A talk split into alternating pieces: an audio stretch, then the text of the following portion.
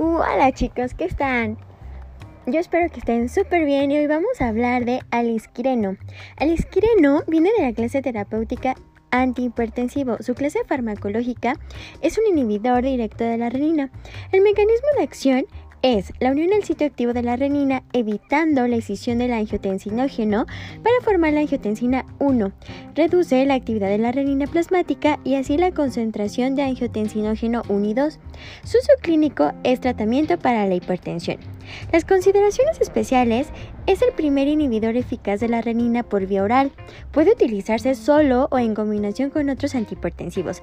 Los efectos adversos son en realidad muy escasos. El perfil de efectos adversos semejante al del placebo. Las interacciones es la potenciación del efecto antihipertensivo de otros fármacos. Sigan estudiando. Bye.